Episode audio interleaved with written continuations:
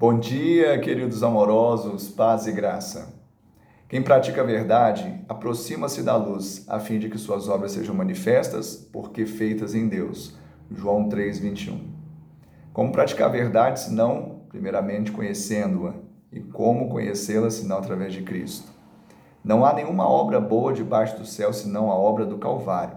E exatamente essa é a verdade que nos liberta e faz a transição, porque as nossas obras eram más, carnais, cheias de justiça própria e não produziam vida, porque eram mortas. Agora, nós podemos produzir boas obras porque estamos em Cristo.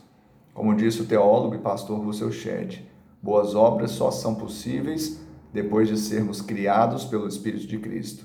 Que assim seja na sua vida, para o louvor da glória de Deus. Ele te dê um bom dia em seu nome.